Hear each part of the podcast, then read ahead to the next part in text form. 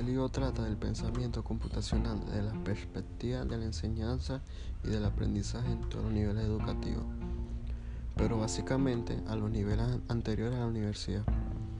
En él se plantea que el pensamiento computacional constituye una competencia clave en la nueva alfabetización digital,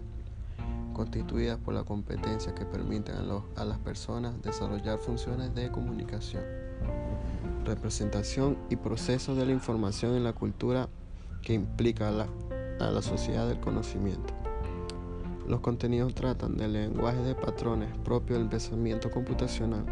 de los componentes que según el análisis se hacen, constituyen y definen este pensamiento,